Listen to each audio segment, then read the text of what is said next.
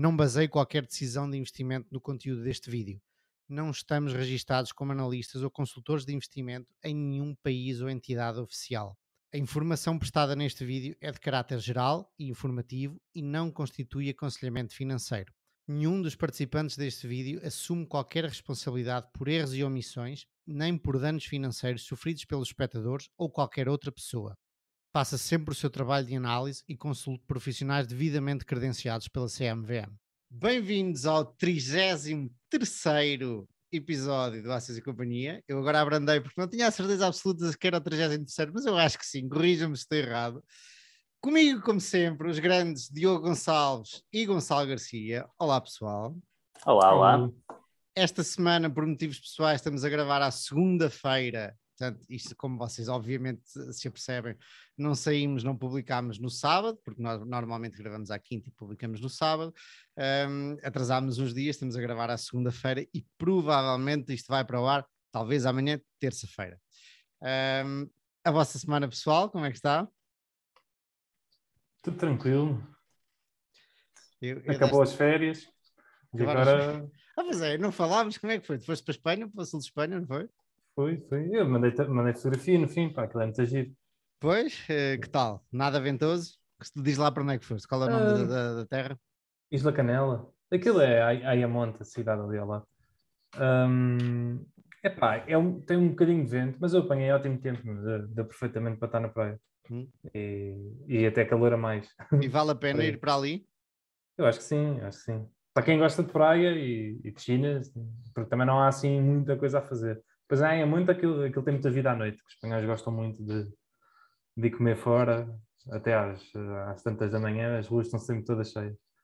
Mas é, é fixe passar umas férias, vale a pena.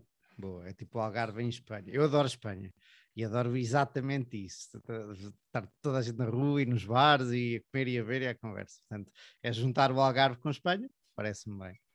Lá movida. Exatamente, exatamente. Lá movida espanhola, é fixe. Olha, eu desta vez guardei aqui umas coisinhas sobre a semana. Eu não sei se foi esta semana, esta semana é, é segunda-feira, portanto não foi esta, foi a semana passada. Assim, coisas que estão a acontecer. Primeiro, hoje, pelos vistos, parece que o corporate tax vai passar de 21 para 26,5, pelo menos é uh, isto nos Estados Unidos, obviamente. É a proposta dos democratas. Pronto, portanto, ainda há uns tempos atrás ali o Gonçalo alertou-me que eu estava um bocado entusiasta demais com uma das minhas empresas, das minhas ações, eh, no meu bear case ou no meu down, downside, e um dos exemplos ou um dos argumentos que o Gonçalo deu foi exatamente, pá, então, por exemplo, os impostos podem subir. Eu disse, pá, tá, podem subir para esta como só, se sobem para esta, sobem para todos, portanto. É, eu, eu tenho que tenho que pôr aqui a minha brasa, que é esse de 21 para 26,5 é 5,5%, não é? Uhum. Portanto, um, uma Apple ou uma, uma Facebook, é? se, se, lucrarem ali uns 60 bis ao ano, estamos a falar de 3 bis de impostos extra, que em 5 anos são 15 bis. É, é, o, é o, as doações da Tencent e da ao ano. Tinha que. É muito bom.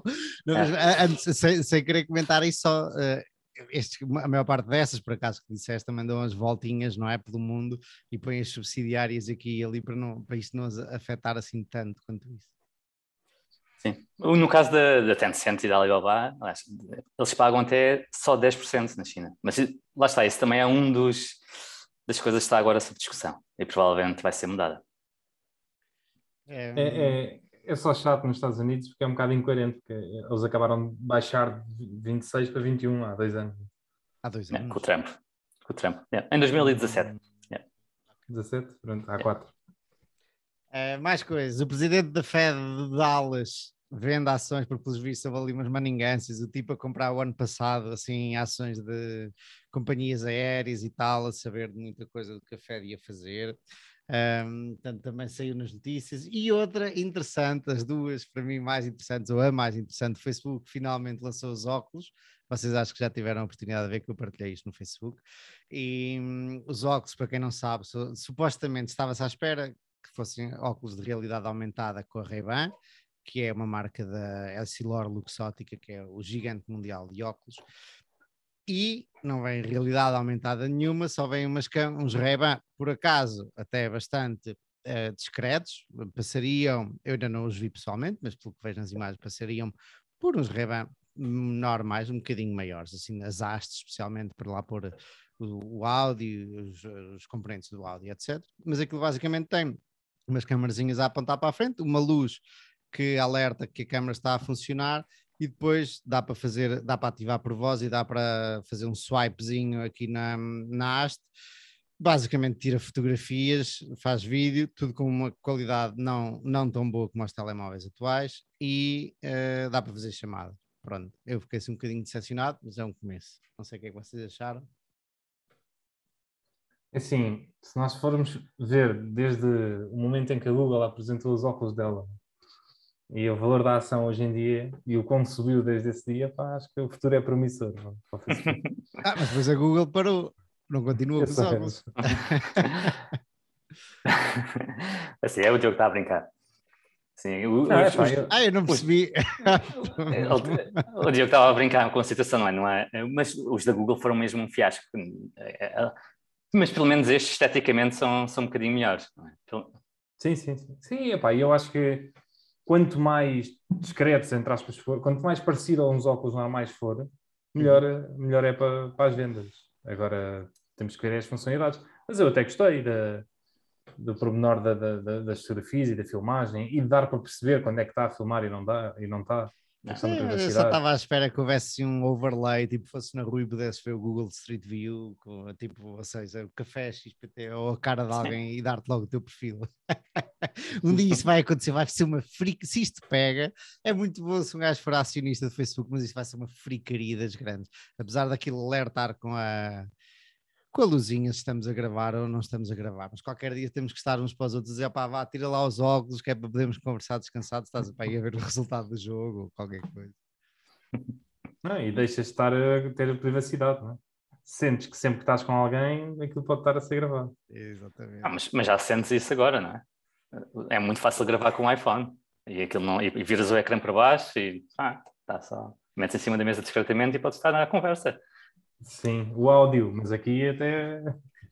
Aqui, é, é aqui, mais... aqui no caso de, de filmares, a luz em aceno, não é? Portanto, alerta a outra pessoa, a não ser que consigas desligar essa funcionalidade. Ou, ou pões uma, uma fitinha, pões um. Sim, ou pintas, pintas de preto. Sim, há de haver marochas para tudo. Isso e hoje o Facebook também anunciou, eu estava a ver antes, antes de nos encontramos aqui nesta, nesta sala virtual. Estava a ver um, uma parceria do Facebook que há uns tempos atrás uh, lançou Workroom, Workspace, já não sei, é uma sala de reuniões virtual, onde nós um dia, se calhar, estamos a fazer esta conversa, em que podemos ver um avatar de nós, um, um ambiente 3D, e também anunciou uma parceria, acabou de anunciar hoje, se não estou em erro, com a Zoom, Portanto, nós nessa sala virtual vamos poder ter o whiteboard, que eu não sei o que é, do Zoom, mas eu acho que podemos riscar e não sei o quê. Portanto, eu não sei exatamente se isto é uma tretazinha que o Facebook podia fazer por si próprio, mas decidiu chamar a Zoom, mas está a parecer-me que com, por exemplo, chamou o Spotify e agora oferece podcasts, uh, chamou o Shopify e para, para fornecer todas as, canalizações das shops do Facebook, agora está a chamar a Zoom eu não tenho, isto parece a mim que estão a tentar criar um ecossistema tipo polvo com muitas ramificações, depois para, para cortar isto, se, se algum regulador lhes diz, opá, tens que separar os Facebooks e Instagrams da vida e tudo isso, toda a economia digital depois vai estar tão interligada com estas empresas que se calhar uh, pode ser uma estratégia para, um, para resiliência, amigos. Aqui falámos da resiliência. Ficamos assim. Isso vocês... mesmo. E mais, mais novidades? Não está, isto era a minha lista. Vocês têm? Temos aquela uh, o Epic versus Apple, não é? O, aquele, soubemos um bocadinho sobre, nós soubemos a conclusão do, do caso até agora, não é? E que hum, a Epic ganhou ali uma das 12 uh, processos que estava a fazer contra a Apple e, e a Apple vai ter que colocar, ou permitir que, que as apps uh, possam pôr outros sistemas de pagamento. Mas uh, parece que aquilo será um bocadinho difícil de fazer. Não é tão fácil como dizer, uh, como uma app por lá ter PayPal Pay ou, ou ter Amazon Pay. Parece que só podem pôr um link para um outro website e a pessoa precisa de fazer um login aí, portanto cria muita fricção portanto, será, será um bocadinho difícil, mas vamos ver. Mas pelo menos é um passo, é um passo no, no sentido de minimizar um bocadinho este monopólio que, que a Apple tem no seu ecossistema. Uhum. Sim, é, é, difícil porque eles fizeram com que fosse difícil. Ah, claro. Isso agora, isso agora se, se, forem obrigados, não interessa se é difícil ou fácil. Tem que o fazer. tem que dar não, a tá. volta. Mas, não, não, é, o... tem, tem que o fazer, mas a coisa pode ser, como o Gonçalo está a dizer, tão difícil de tu ires, de conseguires de pagar através de outra coisa que não é Apple Pay, não é? Um, que tanto faz a regulação estar lá ou, ou, eles ou estar aberto a outras possibilidades de pagamento. Se for difícil, eles continuam, eh, tu vais continuar a pagar pelo Apple Pay. Acho Sim. que era aí que o Gonçalo queria chegar. É isso mesmo. E, e, e também há o argumento né, de que indo para outro meio de pagamento, uh, consegues, tens eh, um incremento de 30% das tuas, ou pelo menos ganhas os 30% que pagarias à Apple e uhum. só pagarias para aí 1% à PayPal, por exemplo. Uh, e podias passar isto ao, ao, cliente por forma de desconto, não é? Para os incentivar a, ter, a ir ao trabalho, terem de ir a um website fazer o pagamento ou, ou o que seja. Mas o, o caso, a resolução do, deste, deste, deste processo de julgamento parece não permitir, ou parece permitir à Apple para ainda dizer que tem de ser o mesmo preço para o que é está dentro da Apple ou o que vem fora do, do ecossistema. E quem é, Portanto, quem é que disse, decide o preço? Não, eh, o preço decide sempre a, a app.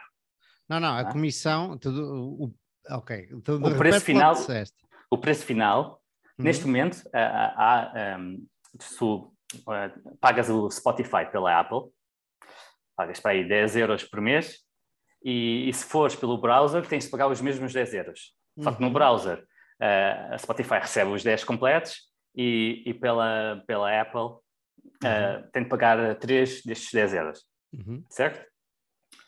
O que tu podias fazer para incentivar as pessoas a irem mais pelo browser era dizer, ah, pá, se forem pelo browser tem um desconto de 2 euros. Portanto, mesmo assim, uh, a Spotify ficava a ganhar. Uhum. Uh, Porquê é que a Spotify não faz neste momento isso? Uh, para já porque não pode sequer dar esta sugestão de ir pelo browser, mas também porque há outro requerimento que é o preço tem de ser o mesmo. O preço da app tem de ser o mesmo que o preço da, do, do browser. E esse requerimento é, é, muito provável que se mantenha, porque o juiz não decidiu, oh, a juíza não decidiu sobre isso. Hum. Portanto, nem, nem sequer este incentivo de desviar o tráfego que as apps poderão, poderão dar, possivelmente. Não se sabe muito bem ainda. Uh, e, e, tu, e, dizem também que depende muito do, do settlement, se, se a Epic Games a fazer settlement ou não, mas isto é, é, estamos numa fase ainda muito inicial de, de desmantelamento. Isso, isso, não acabou aqui também. Eles, é, eles claro, vão, é isso mesmo vão recorrer e, e isto não vai continuar. Esta, esta segunda parte do, de ter os preços iguais entre o browser e a app é, é algo que a Comissão Europeia está a lutar ferozmente contra, é? porque é outra forma de uh, limitar a concorrência. É, que não, é mais difícil provar que, que, é ilegal nos Estados Unidos do que é na Europa. Tu, porque a Apple o que diz é, basicamente, tens de fazer este preço. Ou tens de fazer este preço em todo lado. Yeah, sim. Eu, eu tenho ideia, mas, mas pronto, é, vai ser giro de ver que mais tarde ou mais cedo isso vai, vai ter que acontecer. E eles vão ser obrigados a permitir qualquer pagamento dentro da app e, e não vão poder definir os preços. Agora, pode demorar, pode demorar mais ou menos tempo e vai ser algo a nível mundial. É. país a país, pouco e pouco. É que passa. A grande questão é a facilidade com que permite o utilizador aceder ao pagamento. É? Tu, tu, queres pagar com, com o teu telefone, se usares a Apple Pay é só por a proximidade podes pagar. Não há nada mais simples do que isso. Queres pagar por. Imagina, eu quero pagar essa, com o meu essa, cartão. Essa, essa, foi, essa foi outra investigação aberta hoje. Se, se, eu não me lembro, se eu não me engano, se não foi hoje, foi há pouco tempo, pela União Europeia. Yeah, Do, yeah. Eles só permitem pagar com NFC yeah. uh, Apple Pay. NFC, que é... que é, o Near Proximity uh, Format, uma coisa assim. É tipo o contactless yeah. é telemóvel. Eu pago com e... coisa, mas não é Apple, o meu telemóvel. Pago com a. O que é que chama aquilo português? MBWay. MBWay. E, e, eles dizem que é por uma questão de segurança, mas a verdade é que. Mas então o que é que estás a dizer? É que num iPhone não daria para fazer isto que eu faço, que usar o MBWay para encostar o telemóvel. E para quem nos está a ouvir, isto não estamos a falar de ler o QR Code, estamos a falar de encostar é. o telemóvel ao terminal de, de multibanco das, das lojas e dos restaurantes, encosta-se simplesmente, e depois Sim. no meu, às vezes, a partir de um certo valor, pede-me um código. No iPhone eu já vi que dá para fazer só um, apontar a câmera e reconhecimento facial para dar o ok. Uh, estás a dizer então que não daria para fazer isto com o, com o Não, só, só funciona o Apple Pay, é o único meio de pagamento. Okay. Aliás, tu no, no, Apple Pay tem acesso, podes dar acesso aos teus cartões de crédito e de débito, depois uhum. pode, clicas duas vezes de lado, ele mostra uhum. os cartões, escolhes um e depois fazes. Mas vai via Apple Pay. Uhum. Eu tenho Google Pay, nunca, nunca por acaso nunca reparei nisso. Okay. Mas, uh, mas essa, esse tipo de monopólios, lá está, lá está mais cedo, tem que ser liberalizado. Sim. Uma, uma coisa. Eu não acredito que não, fique, que não seja. Uma coisa que a juíza disse, disse uh, algumas vezes, uh, segundo os relatórios que eu li, uh, é que o sucesso não é ilegal. o que também mitiga, mitiga, um pouco destas, destas preocupações o sucesso para os é acionistas. O que é que ela quer dizer com isso? Quer dizer que é acionista da Apple? Não, muitas, muita da evidência que, os, que, que, que, que a Epic trazia é que eles dominam, pá, imagina, dominam uh, uh, uh, quase 60% dos pagamentos feitos pelo telemóvel de todas as apps dos Estados Unidos. Pronto, e, e, e apresentavam isto só assim. Pá, isto só assim é, é, muito fraco como argumento, porque basicamente só quer dizer que a Apple foi bem sucedida em capturar o mercado. Sim, tens de explicar de que ponto é que eles estão a, é. A desfavorecer, não é? ou a impedir concorrência. E, e, mas eu aí acho que há um ponto muito forte em relação à Store, aos pagamentos da Store. O facto deles taxarem os 30% à cabeça, uh, isso limita os pequenos, né? nem é os grandes, lá está, é os pequenos e inovação. E, e eu, se quiser montar uma equipa e fazer uma aplicação, uh, um jogo ou qualquer coisa para, para, o telemóvel, é muito difícil para mim a ter uma empresa bem sucedida quando 30% de, da faturação é taxada à cabeça. Um, e aí sim, aí é, é, um argumento muito forte, muito mais forte do que esses pagamentos, né? que eu não acho que seja monopolista os pagamentos. É, pode ser monopolista no ambiente, mas há milhares de maneiras de pagar hoje em dia.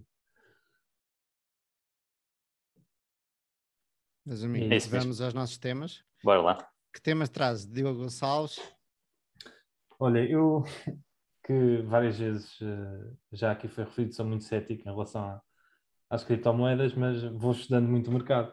E hoje em dia trago uma empresa que surgiu uh, montada sobre uh, jogos descentralizados e baseados em, em, blockchain, que eles chamam Pay to Earn.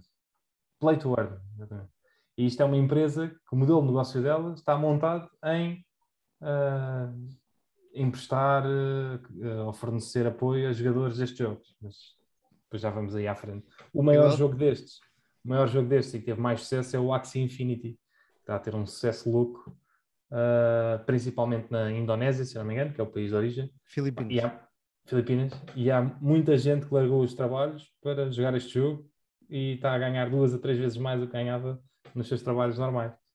É, é, é, é, um tema recorrente no meu grupo de amigos, porque muitos estão, têm filhos e ou estão a ter filhos, e os miúdos a jogar uh, telemóvel, e já falámos sobre isso aqui, e eu estava a ouvir este episódio que mandaste, que serviu de base para o teu tema de hoje, um, e estava a pensar, vá, às vezes por brincadeira em conversa com os amigos, dizer, pá, o meu puto vai logo para o futebol, que é, que é para ver se é bom naquilo e ganhar dinheiro como o Cristiano Ronaldo, e, e, as pessoas veem, e já falámos sobre isso também da China, veem os jogos, um, os jogos de computador como um vício quando são demasiado, quando é demasiado tempo como um vício, uh, mas agora realmente, depois de ouvir isto, pensei, opa, uh, pode vir a ser uma, uma boa profissão, porque claramente estes, estes uh, relatos que tu depois nos vais falar levam a crer que sim.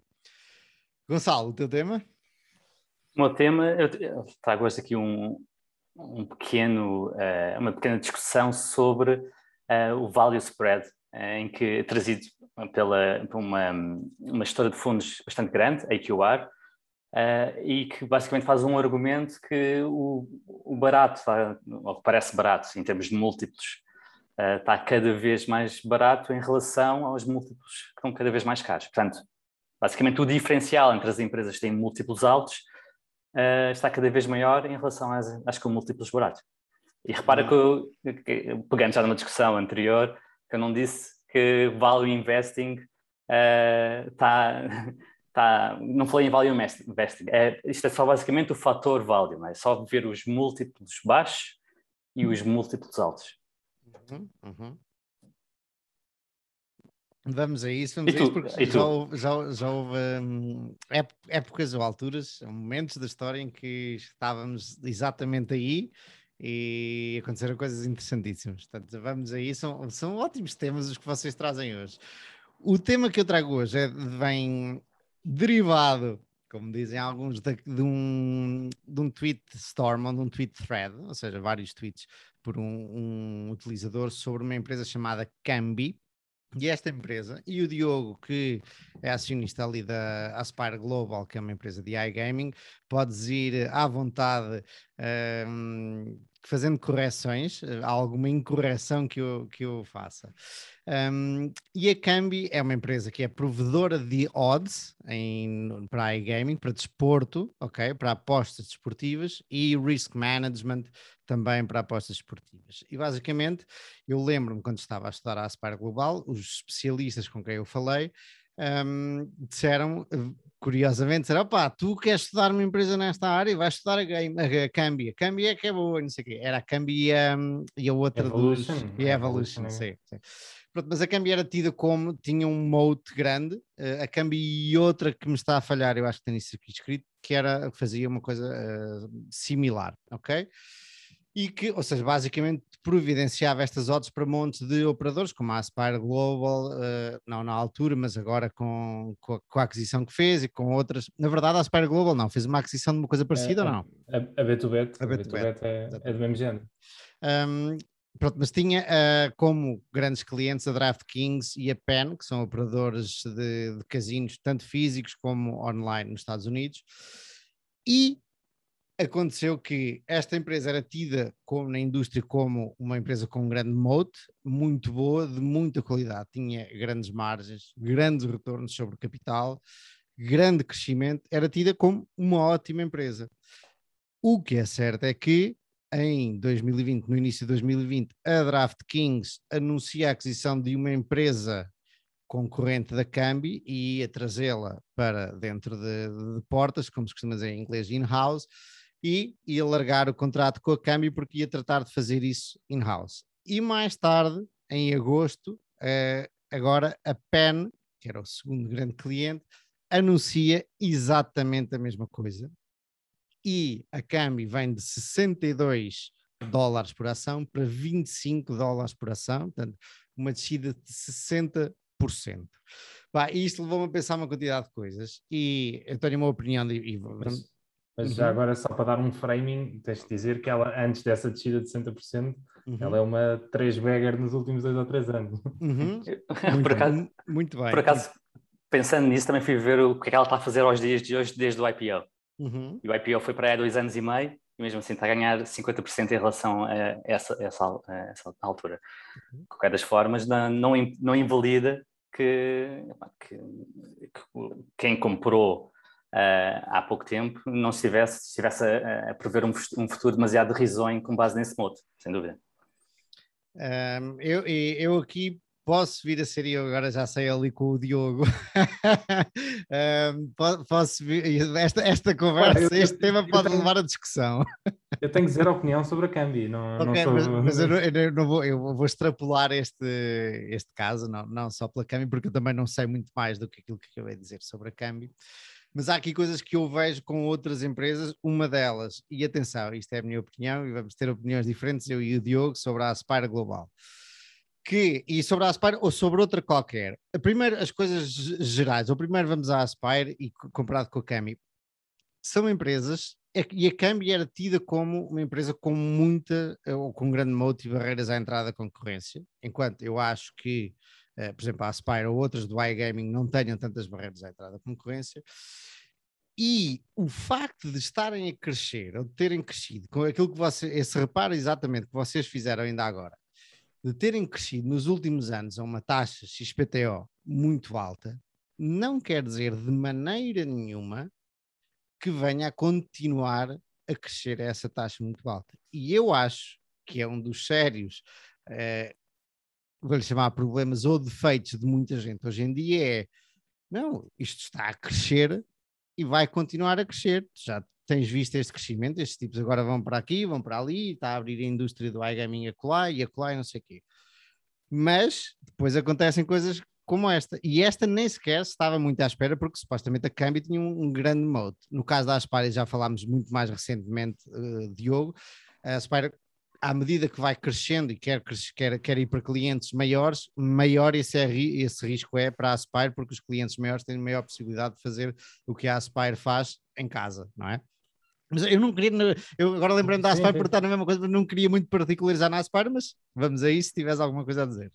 Não, mas eu, eu, eu, ia dizer que ela, logo à partida, ela não quer esse tipo de clientes, ok? Ela, desde sempre, e mesmo agora diz que não quer tier one, os clientes tier one, não quer mas os quer os grandes. Não, não quero. Eu lembro de ver que, quero, que a estratégia deles era sair dos pequenos, que era 80%, davam 20%, era até o mesmo número do Pareto dos Príncipes, e queriam ir para os grandes queriam ir para uns maiores, mas não é os tier one. Ela, ela sempre, sempre disse não quer a Bet, ou não quer a DraftKings, ou etc.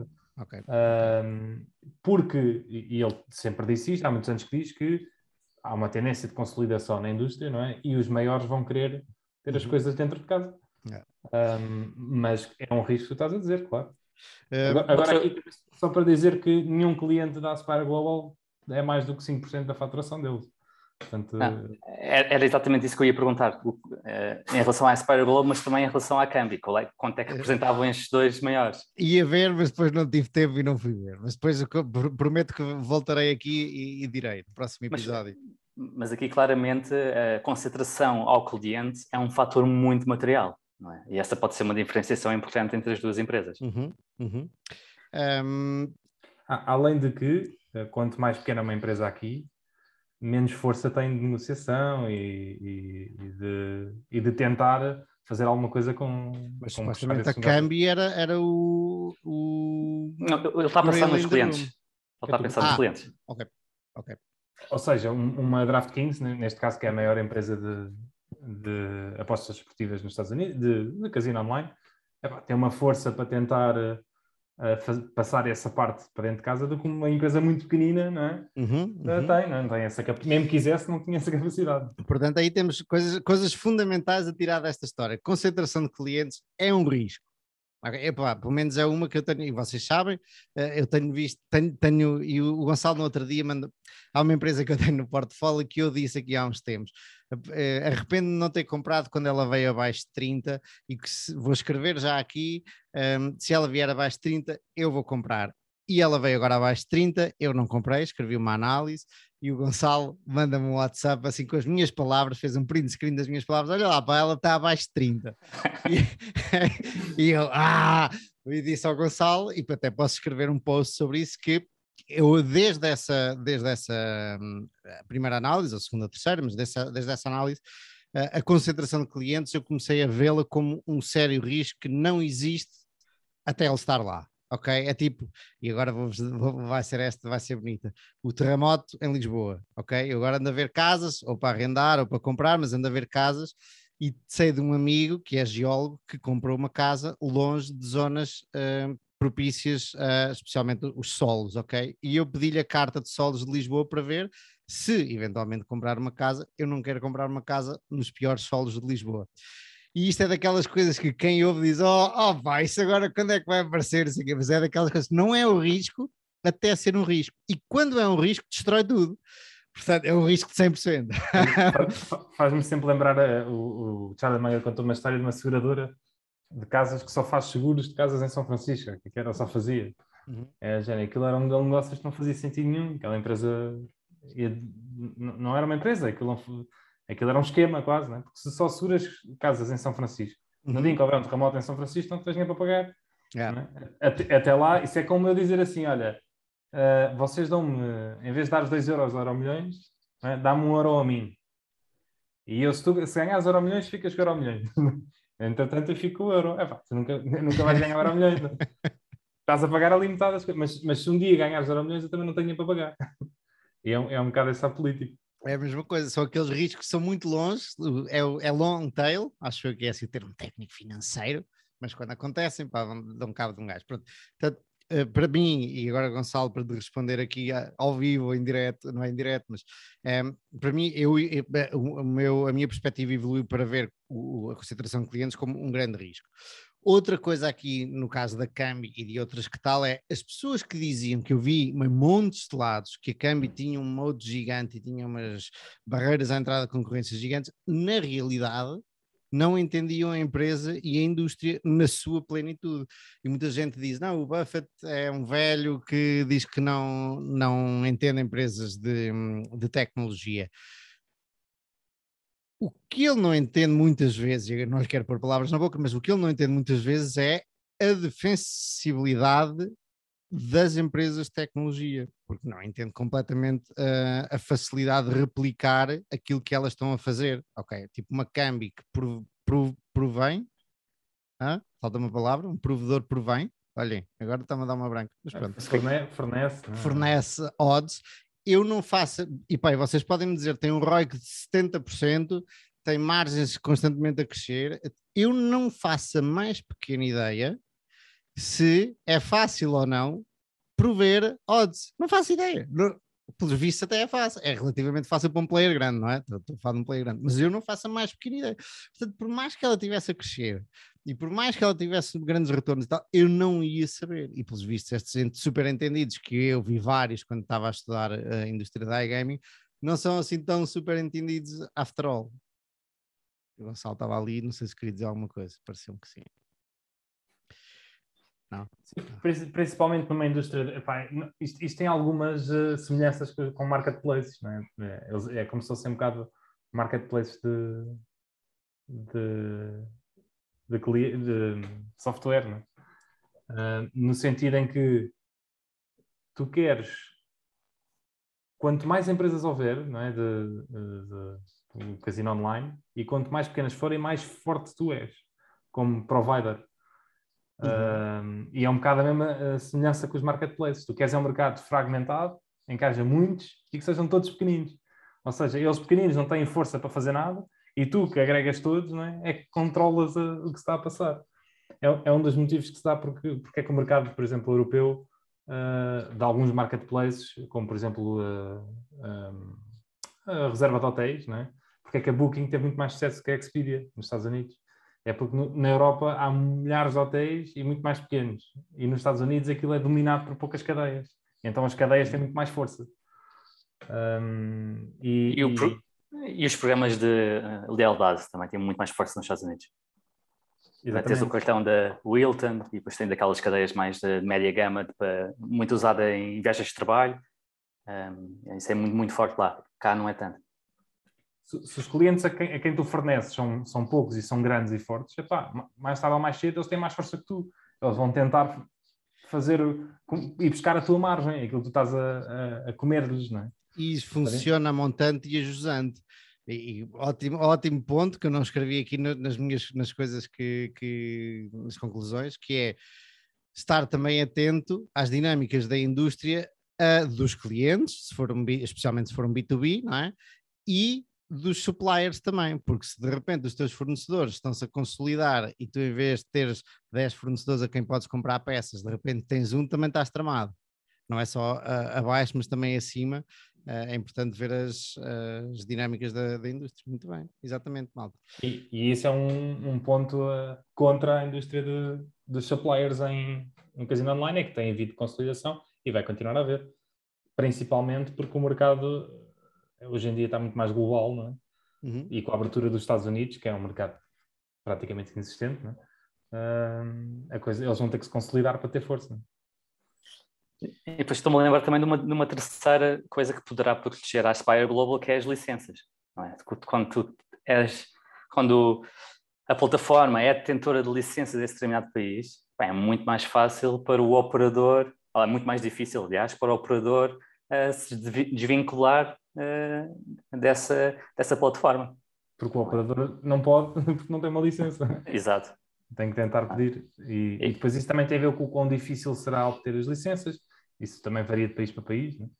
Uh, mas sim. Uh, não tenho certeza se vejo isso como uma lá está, o meu, objetivo não era, não era focar na Aspire, mas não tenho a certeza se, se isso é uma coisa, porque se há é. um cliente da Aspire em Portugal for à vida, a Aspire até estava a fazer, a, a, a dar bónus aos clientes ou a, dar, a, perder dinheiro com os clientes para os incentivar a ganhar cota de mercado, e já falámos sobre isso, que eu acho que é uma corrida uh, race to the bottom a Aspire, se o cliente não, não está em boas condições, também vai perder no limite. E se entram outros clientes com outros operadores e ganham-lhe cota de mercado, tanto faz se o cliente da Aspire Global pode, pode é sair é, ou não, não é? O problema é entrarem, é que a, a licença que eles têm nos Estados Unidos é para os jogos. Mas na parte da plataforma, a plataforma tem que ser adaptada aos países, tem que haver imensas, e aquilo é muito complicado. Principalmente alguns países da Europa, como a Alemanha e a Holanda, uh, aquilo tecnicamente é muito difícil, demora muito tempo para, para eles se adaptarem e para as licenças. E a questão é essa, é que é muito difícil. Tu podes ser muito grande nos Estados Unidos, mas não entras na Alemanha se não adaptares uh, na Alemanha. Epá, mas o que me disseram, os, os, tipos com quem eu falei, e um deles trabalha numa dessa e diz: epá, qualquer tipo pode fazer uma plataforma. A nossa plataforma, dizia ele que é uma espanhola, era uma folha de Excel que depois foi evoluindo e é uma plataforma. É a melhor do mundo? Não. E dava-lhe montes de dores de cabeça. Hoje em dia, hoje, Eu hoje em dia duvido, desde, desde junho que eles licenciaram isto na Alemanha. É, isto depois também depende de para mercado. Pois, exatamente. Depois, e lá na em... Suécia acho que ainda é pior, não era a Suécia? Acho que é assim. a, a Alemanha neste momento é dos, mais, é dos mais complicados. Entrou agora em junho as licenças uhum. e, Mas, e tem, tem que haver e, adaptação e, e, e, isso é muito difícil. Podes ser muito grande noutros lados e depois não consegues entrar ali. Hum, mas isto para dizer que pá, muita gente foca-se naquilo. Primeiro, o que diz este tipo no Twitter é uh, grandes economics não são prova de um mote. E aqui está o exemplo, não é? O simples facto de ter grandes números e grandes ROICs e tal não é um, sinónimo de longevidade do, do mote e claramente aqui não foi. Um, e depois outra coisa é, acho eu, isto é aquilo que vejo muito nas redes sociais, as pessoas não, muitas vezes, a maior parte das vezes, não estão preocupadas em perceber o que é que pode acontecer mal. Então, estão preocupadas só naquilo que pode acontecer, vai, opá, isto está, isto vai to the moon. e não, simplesmente não fazem contas, não se apercebem, opá, se acontecer isto, se acontecer aquilo, se acontecer aquilo. Eu, hoje em dia, sei que tenho que melhorar muito isto, obviamente, e toda a gente tem que melhorar isto, seja eu, seja o melhor investidor do mundo, toda a gente, mas claramente uma grande porcentagem daquilo que eu vejo nas redes sociais é pessoas que não, nem sequer pensam no downside. E dito isto, vamos passar aqui para o teu tema, Gonçalo. Vamos a isso? Bora lá. Então, só, só um bocadinho de contexto no que é esta, esta gestora de investimento, uh, eh, AQR. Um, eles basicamente estão, estão a gerir cerca de 140 bis, um, e, e, são 250 se incluirmos a alavancagem. Uh, é um fundo quant? Aliás, o nome AQR quer dizer Applied Quantitative Research, portanto, e tem, tem cerca de 40 estratégias diferentes, todas elas quant. Uh, a, estratégia, a estratégia maior, curiosamente, neste momento, é a que aposta no, na, na, na, reversão à média do value versus growth. Uh, e é que tem corrido pior, Uh, fui, fui, ver aqui uns dados históricos em, e em 2019 caiu 16%, em 2020 caiu 19% e no primeiro trimestre do ano recuperou parte destas quedas, subiu 20% em 2021. Tu estás a falar da relação entre um e outro? Eles têm uma estratégia que eles chamam long short uhum. e basicamente têm apostado na, na reversão uh, ao, ao min de, de, daqui do, da parte de, dos múltiplos, das empresas com múltiplos mais elevados para as empresas com os múltiplos mais baixos. Uh, e esta, esta tem sido a pior performance. Curiosamente, é, lá está, há vários fatores uh, que, que, explicam algumas anomalias do mercado, não é? é todo, basicamente, uma anomalia é todo o alfa gerado sistematicamente que não é que a competição não elimina. Então vamos uh, lá e... trocar isso por miúdos, Gonçalo. Pronto, basicamente, uh, imagina, outros, uh, o, o value é um dos fatores, uh, tem, claramente não tem resultado nos últimos anos, pelo menos desde, nos últimos 10 anos não resultou. os, outros do, os outros dois, bastante conhecidos, é o momentum, não é? Apostar que a tendência anterior continua, e este tem resultado bem.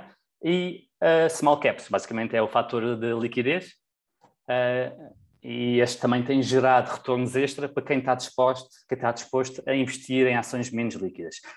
Este, a falta de liquidez é falsamente percebível que tem um custo que está escondido, não é? Tu não podes vender e comprar tão facilmente, logo para comprar queres ter um retorno superior. Agora, não há grande razão, por, por exemplo, para o momentum existir, a não ser os custos de transação. Uh, pronto, estas duas estratégias, eles têm um fundo chamado Momentum, que teve, deu 16% ao ano desde 2009, um, e tem um fundo chamado Small Cap, uh, Factor, não é? Aí que deu mais 15% ao ano desde 2009 também. Pronto, esses dois têm estado a correr bem, agora a estratégia do Value não tem corrido tão bem. E eles, uh, desde pelo menos 2017, têm sido muito uh, vocalmente defensores de, de, da parte de value e, e estarmos em, em, territórios de bolha. E aqui atrás de mim temos o, basicamente o que mostra uh, o spread entre as ações que estão mais caras, portanto, uh, eles têm aqui vários percentis, mas é, são as 5 empresas, 5% das empresas mais caras em termos múltiplos, em relação às 5% de empresas mais baratas em termos múltiplos.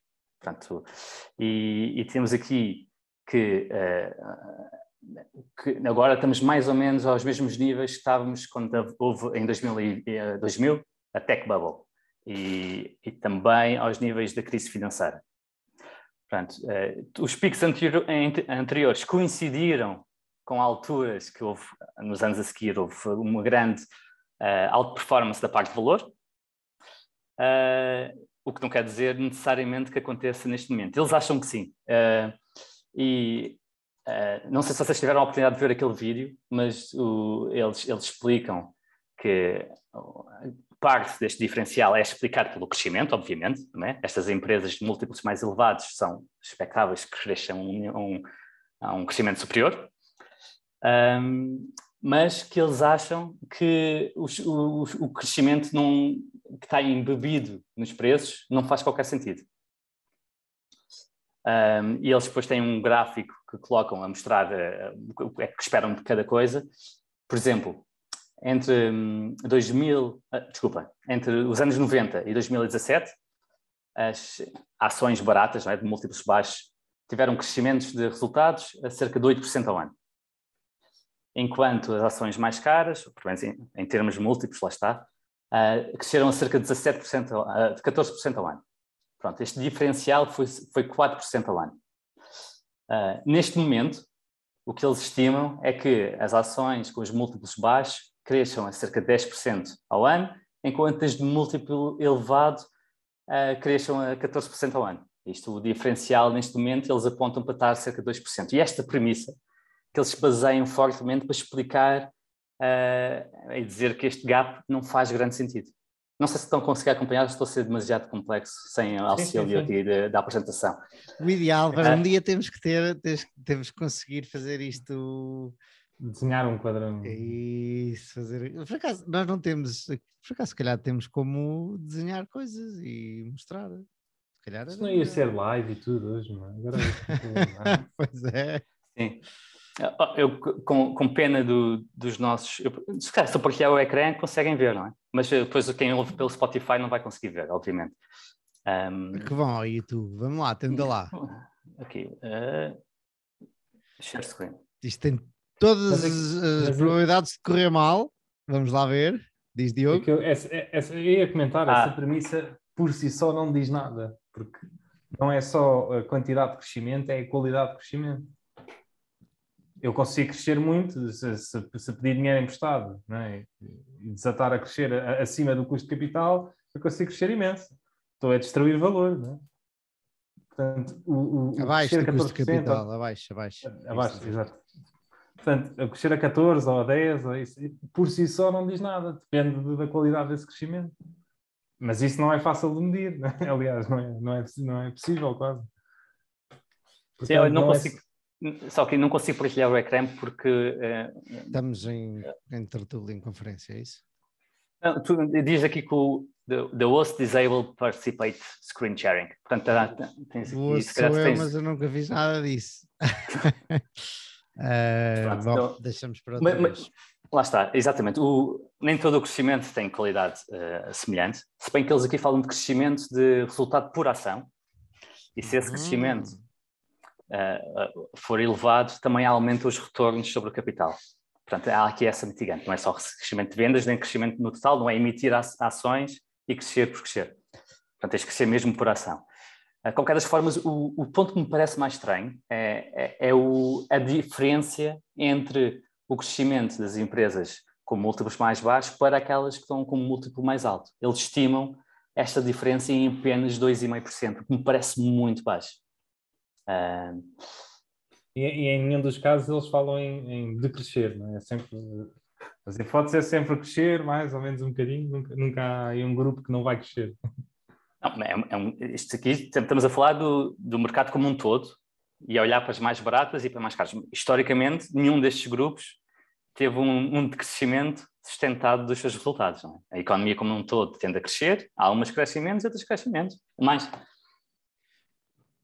Mas o, o, que eles dizem é que o, o gap entre estas, o crescimento destas duas, duas classes de, de, empresas, digamos assim, nunca foi tão baixo. E a mim parece-me que nunca foi tão alto. Não é? Porque agora, uh, em que é muito mais fácil crescer com menos capital, um... Diz. Explica-me o gráfico atrás disto. Me estás a dizer que o gap é pequeno, mas o gráfico atrás de ti e o spread, como, como é que se liga o que tu estás a dizer com o gráfico? Ah, então, o, o, este gráfico só faria sentido se a diferença de crescimento entre as empresas uh, com múltiplos altos e as empresas com múltiplos baixos fosse uhum. alta. Ok, exatamente. Portanto, quando, a única coisa que explica a diferença dos múltiplos é o, a velocidade que cresce os cash flows que a empresa gera. Um, por ação. Uh, e agora, eles depois foram olhar para os crescimentos destes grupos e estimaram que o diferencial entre os crescimentos destes grupos nunca foi tão baixo, uhum. enquanto o spread nunca foi tão alto. Uhum. Ok, portanto, e, estamos a pagar e, muito mais quase pela mesma coisa pelo Exatamente. mesmo crescimento. Vamos dizer Segundo que o value e o growth vão crescer o mesmo, só que o, value, o growth está muito mais caro do que o, do que o value. Exatamente. Se crescessem o mesmo, teriam os mesmos múltiplos, não é? Não, não, não, não faria muito sentido, não é? Uhum, uhum. Uh, quando, agora, a questão é se, se, o diferencial de crescimento vai ser mesmo aquilo que eles estão a estimar ou não. E a mim parece-me que um diferencial para, para o universo de empresas só 2,5% é muito pouco. A mim parece-me, mas eu não sou, não sou quanto. Sim, eu acho que nunca foi tão fácil não é? As empresas que têm um modelo de negócio bem sucedido crescerem a ritmos absurdos. Uh, sem recurso a capital. É? Exato. Ah, há, um, há um, um, um, ou mais livros, eu estou a tentar lembrar-me e vocês ajudem, por favor, aqui o que interessava saber também, não é só, mas também é na, nas, nos outros picos anteriores, como nesse gráfico que tens atrás de ti, Gonçalo, depois na queda, quase é, que quase é que não caíram tanto e quase é que recuperaram mais. Eu lembro de quando estava a começar a investir, ler que as, as e as mais pequenas recuperaram, tiveram menos quedas e recuperaram mais rápido, mas não me lembro de qual foi o, o livro ou os estudos ou os autores que falam disto. Alguém se lembra? Será o Investing for the Long Run do Siegel? Não. Eu ainda porque, não li esse. Porque depois há aquela história, ok, está bem, mas depois as growth, as de qualidade, uh, e agora estou lembrando do Terry Smith, essas recuperam, tudo bem que estão caras, estão 30 ou 40 vezes lucros, mas depois também recuperam muito mais rápido do que as empresas más. Vêm mais baixo, vêm mais abaixo, mas também recuperam mais rápido. Uh, e agora estava a tentar lembrar-me, e hei de me lembrar depois, um, um dia mais tarde, um, e pelo menos assim à primeira vista, tem alguma uh, razão, esse ponto de vista. Por outro lado, o outro lado é uma empresa com PER de 2, e eu não sei onde elas estão, mas não importa, uh, não, não, pá, não vai descer assim tanto, acho eu, como uma empresa, uma empresa de PER 50. É? Pelo menos faz, empiricamente faz algum sentido. Sim, é, Sim. há, há alguns múltiplos que servem de ancoragem. Eu diria mais do que o PEG 2 seria, imagina, um, uma, um dividend yield de 10%, que fosse visto pelo mercado como algo que é difícil, que, que a empresa não consiga gerar o cash para pagar esse dividend yield. Ah, cria ali uma âncora ao preço muito grande. Dificilmente, mesmo com quedas abruptas do mercado, passa após 20%. Uhum, é? uhum. agora, o PER 2, lá está, o mercado pode achar, ah, a empresa gerou estes resultados do ano passado, mas calhar nunca mais volta lá porque não vai sobreviver ou porque tem muita dívida ou o que seja. Uhum. Um, e lá está, a primeira, a primeira grande bolha não é, foi aqui a STEC em 2000, aí claramente, portanto, quando a bolha uh, explodiu ou implodiu, uh, as growth stocks tiveram uma alta performance, uma underperformance gigante, fácil ao válido, não é? mas também estavam, estavam um bocadinho, as, as companhias de internet estavam em múltiplos uh, incríveis e muitas delas foram à falência. Depois na Financial, na, na, em 2008, uh, não sei, não sei bem qual é que, qual foi os setores, entre, a, dif a diferença entre growth e value aí, mas lá está, com o Covid, uh, provavelmente as growth stocks tiveram uma performance, aliás, provavelmente não, tiveram, Uh, foi uma, foi uma das de, dos bear que não se, não se sentiu isso. Ah, está, uma das coisas que aqui também não está a ser falada, nem nesse gráfico, provavelmente no resto de, da teoria destes senhores, é as razões pelas quedas, as razões pela subida na, nesses três vezes que estamos a ver aí atrás e depois a razão pela queda. Um, as razões, por exemplo, na tech bubble, as, as, era uma especulação desenfreada nas empresas tech. Depois, mais à frente, era uma especulação na, nas hipotecas, especulação, podemos chamar especulação, nas hipotecas uh, americanas. O Covid uh, veio beneficiar empresas digitais. Portanto, apesar de a história rimar, as coisas não são sempre, as razões não são sempre as mesmas. Portanto, o tipo de empresas que se vê afetado não é sempre uh, o mesmo tipo de empresas. Enquanto na Tech Bubble as tecnológicas caíram, durante o Covid as tecnológicas subiram. Portanto, uh, extrapolar coisas an anteriores à, à letra para, para o futuro nem sempre funciona. Sem dúvida. Mas eh, pensando no Terry Smith, não é? o fundo dele não tem só tecnológicas, uh, quase todos os setores que ele está investido, ou quase todas as empresas, com exceção da, da tabaqueira, tiveram uma ótima performance durante, durante esta crise do Covid e, e agora em 2021. Um, mas, portanto, mas não, não, são necessariamente growth, é, não, é, é, é, é, qualidade, não é? mas não é necessariamente exato. growth. Não é? Porque muitas delas não estão, não estão a crescer assim muito, uh, ou, ou, ou nada até, não tem a ver com qualidade. Ele tem, por exemplo, uma que eu, já passou pela cabeça, que é a Water Corporation, que é vende equipamento de médico diagnóstico.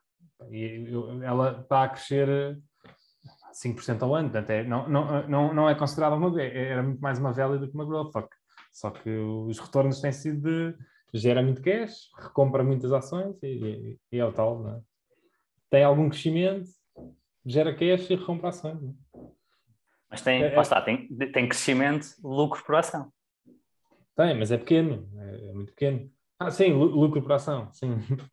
Uh, ele até costuma dizer. E, Bem, lucro. E... sim, agora a brincadeira. O Diogo só se preocupa com o top line. Não, brincadeira, brincadeira, brincadeira. O gajo disse, ah, lucro por ação. Como é que eu podia esquecer disso? Eu não persigo é que seja. Estava a brincar contigo, porque tu, quando ele disse lucro por ação, tu, ah, lucro por ação, ok. Tipo, Sim, não me lembrava que isso existia. Não, não, eu, eu não percebi o que é que ele estava a dizer, porque ao recomprar as ações, aumenta, mesmo que não cresça, aumenta o lucro. Exato. Um, ele até eh, define uma métrica dos retornos dele, porque é, é como ele diz: os meus retornos são o free cash flow yield da empresa mais o crescimento da empresa. Estas duas coisas juntas é o meu retorno a longo prazo. E é, é a métrica que ele usa, e, e, e efetivamente há 20 anos é, é, é verídico, mas se ele comprar empresas com 6% ou 5% de free cash flow yield, né? e se ela tiver a crescer 6 ou 5%, já tem ali os 12 ou 13% ao ano de, de retorno. Portanto, as empresas não precisam de crescer muito, como ele disse. Olha, aqui está uma coisa que, agora, cortando completamente com o tema, desculpem, Evergrande na China, não falávamos sobre essa, essa empresa de construção que, pelos vistos, está em maus lençóis. Mas eu acho que podemos falar no próximo episódio que eu vou aprender sobre ela. Uh, mas, senhores, vamos passar mas, a. Eh, ah, sim, Diogo? É, é, é, Evergrande tem, está em muito maus lençóis. Aliás, não sei se viste hoje, até uma data de chineses investidores que estão lá às portas. É, sentaditos no wall. Mas, epá, mas eu, não, eu, eu, eu discordo é de, daquilo que se diz do risco sistémico. E... É isso, eu não, não, não, não sei, já vi os dois lados da barricada, não sei Uh, não tenho uma opinião, nem sei argumentos para, para falar muito disso. Daí que estava a dizer que mais uma semaninha ou duas para ler alguma coisa mais. Mas o, quanto ao risco sistémico, depende do montante de dívida que eles tiverem, não é? Qual é o montante de dívida? São, ainda são para aí uns 200 bis. E short term é 200 bis, no total acho que é 600. No total acho que 600. Não, mas ah, a história é, é os bancos que estão a emprestar. os bancos, e agora já há outra, acabei de ver há bocadinho no Twitter, já há outra construtora também mal lençóis. Aí está. Mas isto tem acontecido, só dar um, um bocadinho de background, é que, é, é que a China tem permitido as empresas irem à falência e muito recentemente não tinha permitido, salvava todas. Uhum. Uh, e gradualmente mais e mais empresas têm ido à falência e, e o, que, tem sido visto até hoje, pelo menos, como um, um grau da economia a funcionar mais como uma economia de mercado. Yeah. É? A, a, questão é que a dimensão e, e, e, aliás, o ano passado foi o ano que mais empresas foram permitidas ir à falência na China. Uh, e, e, foram só cerca de. tinham os valores, mas é, tem uma ordem de grandeza de 100 bis no total, durante um ano. Foi permitido ser, ir a default, ir à falência. Portanto, multiplicar isso por 6 só para uma empresa é, não se sabe bem se terá ou não terá risco sistémico. Por outro lado, a maior parte da dívida uh, estará sobre os bancos estatais, ah, e os bancos estatais hum, serão facilmente assegurados pelo Estado. E isto leva, eu no outro dia mandei-vos, foi a primeira coisa que li sobre a Tether, a Tether e a Evergrande, uh, e pelos vistos havia ali um, era um tipo, não sei se aquilo, quanta conspiração era aquilo, porque eu não entendo a tecnologia, mas que há ali muita coisa relacionada com a Tether, que é uma stablecoin, epá, é uma confusão muito grande, mas que a coisa podia alastrar-se por causa disso. E isso então, vamos fazer o segue para o tema do Diogo, se tiveres acabado, Gonçalo. Acabaste? Sim, sim, sim. Força, alguma... força, força. Não, é isso. Fazemos ali o tema para o Diogo, que eu estava a ouvir, ouvi 15 minutos do podcast, e depois ponho aqui o link, espero não me esquecer, o link para o podcast. Só... Uh, diz. Deixa-me só fechar. O que é que ah. são Hoje em dia, na verdade, o que é que são 200 bis ou 600? O ano passado a Fed imprimiu 3,5 trilhões, meu. É, pá, isso é um erro de arredondamento, quase, meu. Isso, para ter escala hoje em dia, para, para, para ser um problema, tinham que ser valores ah. superiores. Não, certo. o, é, é, esse, esse é, é, é, um argumento, e lá está, para o governo chinês não seria muito dinheiro. Um, mas tendo em conta os defaults históricos, sim, agora fui confirmar os dados para 2020, que foi o, o, um ano que mais empresas faliram da China, e no total faliram 150 um, bis de yuan. Portanto, okay. dividir por 6 uh, eh, dará em dólares. Eu não sei se os 600 que estavas a falar eram em yuan ou eram em dólares. Talvez em yuan. Talvez em yuan. Portanto, seriam 100 bis. Uh, que, que, Pronto, e que, e, aliás, está, são 100 bis, não, também não. Não é assim tanto.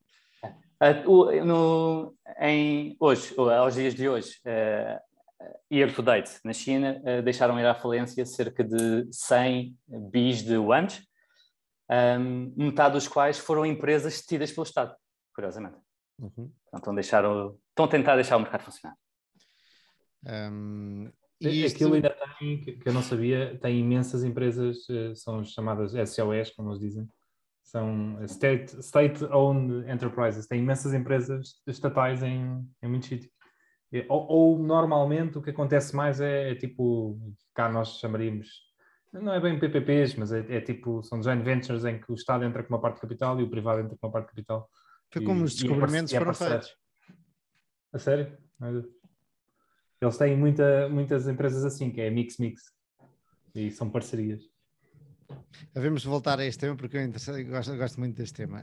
Um, vamos agora ao teu tema, Diogo. Eu estava a dizer, quando, um, quando estava a ouvir o podcast, eu ainda só ouvi uma parte do podcast, eu senti-me um velhinho a ouvir os miúdos falar sobre jogos de computador, ok?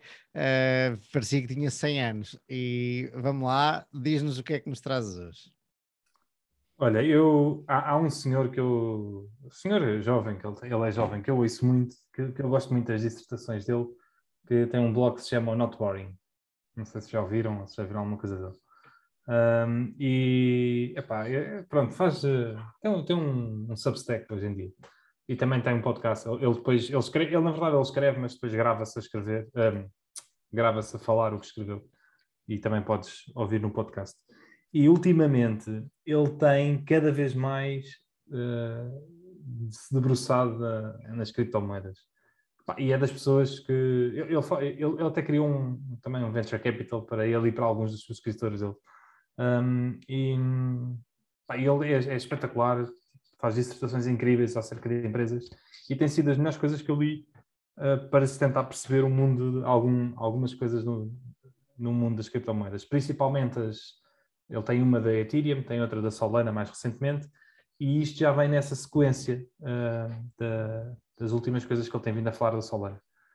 Um, e o que é que eu me deparei? Deparei-me com ele num um artigo em que ele escreve sobre um jogo, que é o, o Axie Infinity, que é um jogo que está a ter imenso sucesso nas Filipinas. Basicamente é um jogo uh, baseado em, te em, tecnologia blockchain, descentralizado, um, em que a ideia inicial por trás daquilo é os jogadores são os donos do jogo.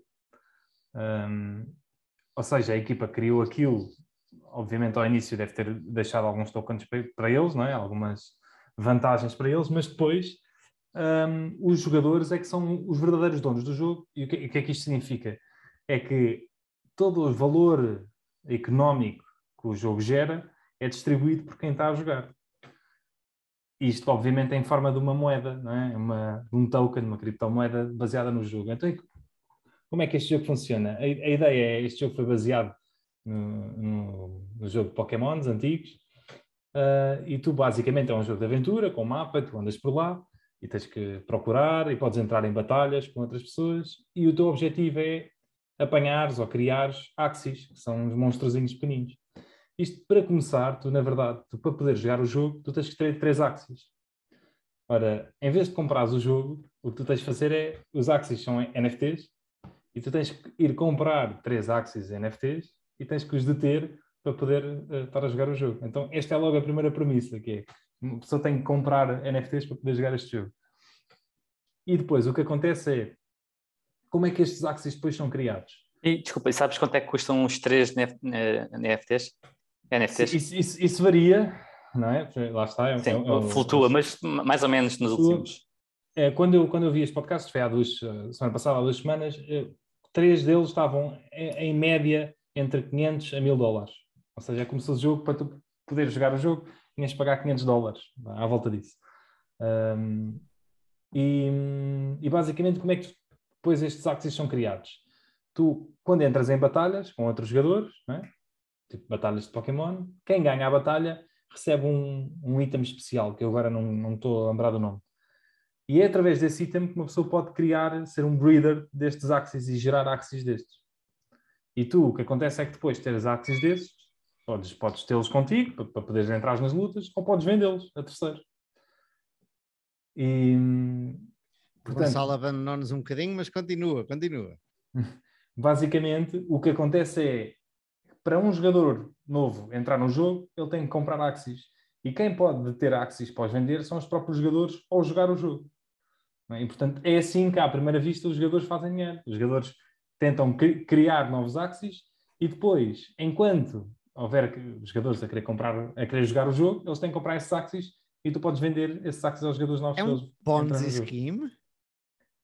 Tem características de Ponzi Scheme. Um, agora, é, é, engraçado tu dizer isso. Eu, ao início também pensei logo, isto, isto claramente tem características de Ponzi Scheme, mas por outro lado, isto faz algum sentido, porque se tu vires um jogo online, não é? Se olhares para um jogo online tipo Fortnite ou sei lá agora uh, Minecraft, não é? Estes jogos também, efetivamente, o valor deles aumenta quanto mais jogadores estiverem a jogar este jogo. Okay. Mas tu não vês isso como um, como um Ponzi. Uhum, uhum. Uh, mas efetivamente o dono do jogo ganha quando mais jogadores houver, nem que, seja, nem que seja porque eles compram. Aqui o princípio é exatamente o mesmo. Não é? Os, e com, há, há duas donos, Só que os donos do jogo são descentralizados, não é? Não, é, não são não é uma entidade, é toda a gente que vai jogando, é, é como se fosse um bocadinho uh, acionista e comprares estes axis é? é como se estivesse a comprar equity no jogo. Ah, é? duas, duas coisas. Primeiro é quem é que cria esses axis e quem é tipo o criador, e suponho que ganhe dinheiro. São os jogadores. São os jogadores que criam. Mas, Sim, tipo, mas como é que eles fazem tipo, a parte técnica? Não fazem, eu, só eu, que se criam no jogo, chegam a um sítio e ele cria-se? Eu, eu, não percebia, eu não, não joguei o jogo, não, é? uhum. não, não decidi não comprar um, e, e portanto eu, não sei é, é, é, essa parte mais técnica, mas eu sei que ao ganhar as batalhas recebes um item especial, que não é um, um Axis, é um item que te permite gerar esses tokens. E precisas de fazer qualquer coisa, que eu agora não sei. Não sei se é dentro do jogo ou fora do jogo, mas é com isso que tu consegues criar tokens de, de Axis. E depois há a malta do outro lado do mundo a ganhar dinheiro, bom dinheiro com isto, é isso? Há a malta a ganhar bom dinheiro com isto.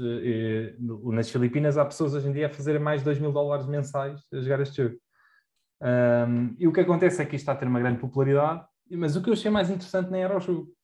Uh, mas isto está a ter uma imensa popularidade e, e, efetivamente hoje em dia tens de pagar 500 dólares ou 1000 dólares para poder jogar o jogo.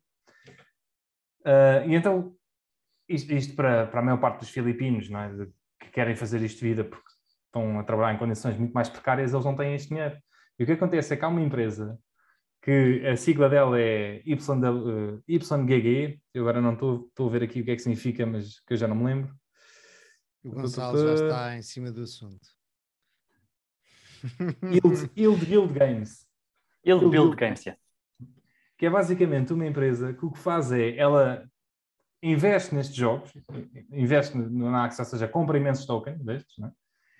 uh, imensos Axis, e depois, quando os novos jogadores querem entrar no jogo, eles não têm dinheiro para, para comprar estes Axis para poder jogar. Mas esta empresa empresta-lhes estes Axis para eles jogarem, e depois, à medida que eles vão gerando novos Axis dentro do jogo, come-lhes uma, uma, uma porcentagem desse lucro. É um banco? É, é uma espécie de banco. É uma espécie de banco. Então, basicamente, eles emprestam isto e depois estão de, até tu pagares de volta, podes pagar os, os de volta, ou então podes continuar e todos, todos os dinheiro que tu gerares, 10% de comissão é para esta empresa. E o que esta empresa faz é andar atrás de jogos destes, o Axie é o maior deles todos, uh, investe nesses jogos que acha que vai ter sucesso, ou seja, compra uh, esses tais tokens e depois empresta estes tokens aos jogadores uh, e rouba-lhes uma. Rouba, fica-lhes com uma parte da, do dinheiro gerado. adorei, adorei. Agora rouba, fica com uma parte. É, então, o tipo que está a ser entrevistado pelo Patrick O'Shaughnessy não é o criador ou dono do Axis, é sim da empresa que financia os jogadores? Exatamente, exatamente. É um, é um gajo que criou uma empresa que tem andado atrás destes jogos para fazer estes esquemas, para, para investir nos jogos e depois potencializar, servir tipo de empresa financeira. E eles compraram também outras coisas, não é? Compraram também, quando há empresas, quando há jogos que têm terrenos, eles compram os terrenos uh, do, dos jogos, tudo o que, que, não pode ser multiplicado e que, que, funciona como um NFT, que eles acham que poderá ter valor no futuro, eles compram. Yeah. Faz lembrar aquele Earth 2 de que já falámos aqui que os meus amigos andavam a comprar, que não se sabia bem para que é que ia servir. Mas mesmo isto tu dizes, Gonçalo, que não pode ser replicado é no jogo, no jogo. Não pode ser replicado no jogo. Se tu comprares, o, se comprares Portugal num, num jogo e houver registro que tens aquilo, tens Portugal, ninguém pode replicar o Portugal. Sim, agora estava a pensar no Super Mario. Tu podes construir quantos níveis quiseres Super Mario. Ok, Portugal não, mas... não, não podes. Okay. Sim, sim daí está mas... eles, eles terem dado o exemplo do mapa. Um mapa uhum. que, tipo planeta Terra, que não pode ser expandido. Se comparares um terreno, é, o terreno é teu. Eu quando estava a ouvir isto, uh, especialmente esta última parte que estavas a, a, comentar, Diogo, de financiar os jogadores, estava a pensar no metaverso, porque isto é a base do metaverso, não é? E já aqui começou, uh, cheirámos um bocadinho isso, estava a pensar, a quantidade, foi aí que me senti um velhote, a quantidade de coisas que estão a aparecer aqui que um gajo não faz ideia onde é que vamos estar daqui a 5 ou 10 anos e que vão aparecer e a economia que isto vai gerar. Eu, eu achei eh, principalmente interessante o conceito dos jogadores serem uh, prosperarem com o jogo, não é? Se o jogo tiver sucesso, tu efetivamente fazes dinheiro com aquilo. A minha dúvida maior, eh, aliás, eu fiquei com imensas dúvidas, eu adorava ter falado com o Patrick, ter, ter, ter estado lá. É, eu acho que isto tem potencial para os jogos se desenvolverem ainda mais rápido até do que os jogos uh, de empresas, não é? Porque se os jogadores são, são entidades não é? Interessadas no desenvolvimento daquilo epá, pode haver uma grande comunidade de jogadores que também quer melhorar o jogo. E eu não, eu não, não, não fiquei, fiquei confuso nesse ponto, né? de, de, como é que. Será que o jogo está estático? Está, porque hoje em dia os jogos também não são fixos, é? Na League of. Legends ou, no, ou na Fortnite há sempre coisas novas a surgirem. Será que estes jogos conseguem ter uma comunidade de pessoas que estão altamente empenhadas em que aquilo tenha sucesso, não é? Porque financeiramente têm incentivos para isso, uh, de poder iterar e fazer com que estes jogos estejam sempre a melhorar e a crescer e a tornarem-se mais interessantes? Eu... Mas não seja, têm interesse em ir procurar amigos para se juntarem, depois vão procurar mais amigos para se juntarem, depois. Sim, mas isso, mas isso lá está. Essa é a parte que tu podes ver como um ponto de scheme, mas isso acaba, não é? Isso, isso chega, tu estás a jogar um jogo, chega a um ponto em que aquilo não tem interesse. É? Mas se tu estiveres constantemente, constantemente a criar novas coisas dentro do jogo e a tornar o jogo mais apelativo, Ai, posso-te uh... garantir que algum gajo vai pensar como o Gonçalo agora acabou de pensar e vai fazer um multilevel marketing num jogo desse e vai ser uma febre daquelas. Posso-te garantir, mais cedo ou mais tarde isso vai acontecer. Acredito, há, sempre pessoas a querer eh, fazer dinheiro à custa de outros. Mas, mas o conceito de giro disto é, é esta, esta é o, tu, teres equity, tu estás a jogar o jogo, mas aquilo tu beneficias com aquilo. E se calhar até estás interessado em querer melhorar aquilo, é? se tiveres alguns conhecimentos técnicos. Seria interessante, interessa saber depois como é que o jogo também ganha, o tipo o estúdio que desenvolve o jogo, como é que são distribuídos isto tudo? É distribuído por todos os jogadores a mesma porcentagem? Não é? Tu sabes alguma coisa sobre isso? Como, como assim? Quanto, quanto tipo, mais é jogares, Entra uma pessoa que mete mil euros, esses mil euros são distribuídos por todos os outros jogadores equatita, não, não, tu, tu, igualmente tu tens, ou tu tens de comprar, tu não podes pôr o dinheiro assim, tu tens de comprar esses NFTs. Ok, compraste e o dinheiro depois vai ser distribuído, não é? Pelos não, jogadores, dinheiro, não é esse, esse dinheiro? dinheiro? Esse dinheiro vai para a pessoa que tu os vendeu, não é? Só que a pessoa, para te vender isso, já tem que ter jogado ou então comprado alguém, efetivamente. Até, até qual é o dinheiro que é distribuído por todos?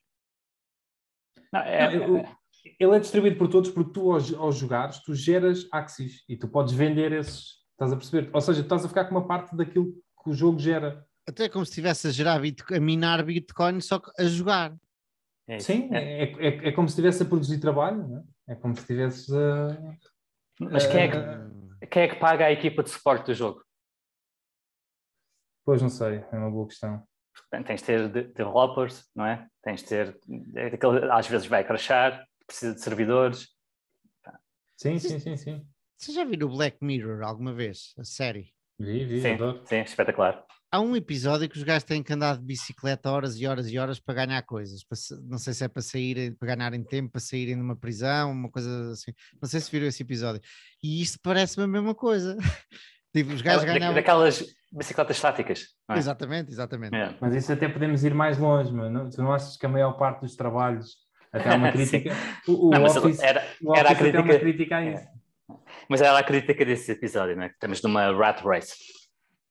Tu trabalhas, mas a maior parte dos trabalhos eh, não, não é que sejam inúteis, mas uh, já não têm a relevância do que tinha antigamente. Não, é? uhum, uhum. não precisam de ser feitos por humanos ou ser feito por ti ou por outro, é a mesma coisa. Daí, uh... o, o, Office é uma crítica dessas. Tens ali sete temporadas em que eles. O que é que eles estão ali a fazer, a maior parte deles? Não estão a fazer nada daquilo. Vão para lá. Vias o Office coisas. inglês ou americano? Vi, vi os dois. O inglês é pequenino. Mas é melhor o inglês ou não? Uh, eu, eu, por acaso até gostei mais do americano. Eu Sim. gosto muito do Ricky Gervais, mas até gostei mais do americano. E ele também aparece, né? também é convidado especial. Malta, temos um minuto no relógio. Querem ainda voltar? Continuar esta conversa? Eu tinha só uma provocação para fazer ao Diogo, e é, talvez a mim próprio também, é, é as consequências que, que esta gamificação ah, mas aliás, esta partilha do, dos interesses económicos com os jogadores tem para a Tencent, não é? Porque se, se esta moda pega... Isto, na verdade, isto, isto pode ter consequências para tudo, esta a, a descentralização. O, o Paki, que é o dono deste, deste canal, Not Boring, diz que isto é a Web 3.0 e que isto, a longo prazo, é a maior ameaça às, às Big Tech. A todas as Big Tech. Não é para agora, não é para os próximos anos, mas a longo prazo, esta descentralização vai retirar não é, de, o, o poder, ou, ou, tem potencial para tirar poder uh, aos, às, aos grandes monopólios, às grandes empresas. Um, e, e, portanto é algo. Epá, mas ele, ele fala muito melhor sobre isto do que eu. É algo que as, as Big Tech têm que ter em, devem ter em conta, porque é uma. Um, porque neste caso estamos a falar em jogos, mas existem imensos projetos já de, por exemplo, um, dos que ele fala é criar um, um, um exchange, uma bolsa de valores, tipo, Nas, tipo Nasdaq, mas completamente descentralizado, em que o próprio sistema é fidedigno e trustworthy para fazer todas as transações e tu não precisas ter uma entidade centralizada para fazer as transações. Um, e se isso for assim, é... não é preciso Nasdaq, não é preciso uma entidade estar a, a comer umas comissões pelo meio. Todo o sistema pode ser totalmente descentralizado e toda a gente que usa o sistema pode ter esse benefício de usar o sistema e não ter que pagar uma entidade externa. Uh, eu agora não me estou a lembrar do nome, acho que é Solanax. Não, é. Tem que ir ver. Ah, na verdade, até acho que há vários projetos. Uh, mas de fazerem uma data de, principalmente no setor financeiro e agora também esta vertente dos jogos, uh, aplicações descentralizadas. Então, basicamente isto está para, para uma empresa como a Tencent, como as criptomoedas estão para uma empresa como a Avisa. Sim, sim.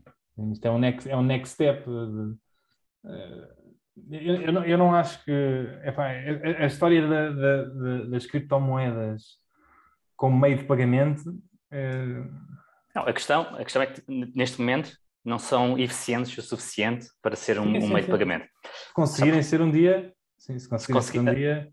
É que o custo de transação ainda é muito elevado, só faz sentido para tickets altos. Enquanto o custo de transação da Visa é, são basis point, é para aí 0,02%. Sim, a, Visa em si é um exchange também, funciona da mesma maneira como a Nasdaq, é. só que de, pagamentos, né?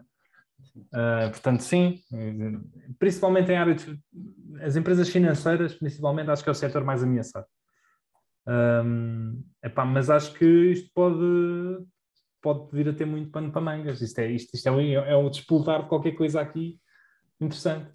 Mas lá está, dito isto, eu não vejo as criptomoedas.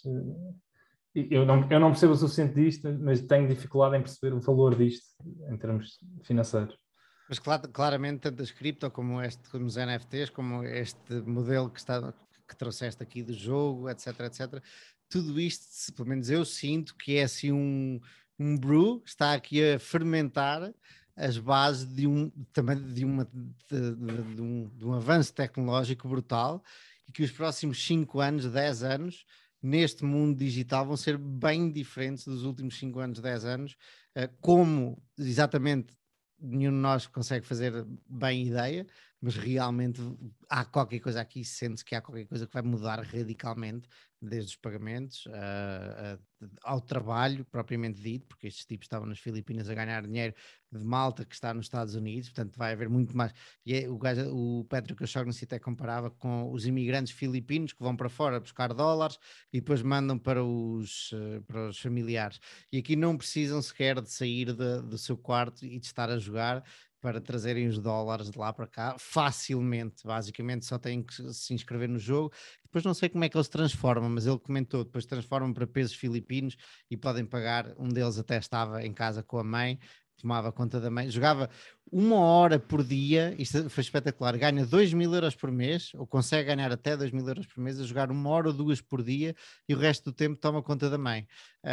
E, e o impacto que que isto pode trazer uma família filipina do outro lado do mundo. Eu, eu, eu, eu recomendo vivamente a quem quer perceber o mundo da, da blockchain a ler as últimas coisas do Not Boring. É, é, aquele é, o site é mesmo notboring.co, é um substack. E não só, ele, ele, também fala imenso de empresas e, aliás, ele começou por falar até mais de empresas do que outra coisa. Os últimos posts deles é que têm sido todos à volta de, disto, deste tipo de coisas. Uh, pá, e acho interessantíssimo. É já está aqui aberto. Já está aqui aberto. Escreve muito bem, escreve muito bem. Aliás, eu acho, que, eu acho que comecei, desculpa, só para finalizar, com um post da Alibaba que, que nós todos, todos já lemos, e da Tencent também, aí há um, há um ano passado. Assim. Estamos a chegar ao fim, nós chegamos ao fim.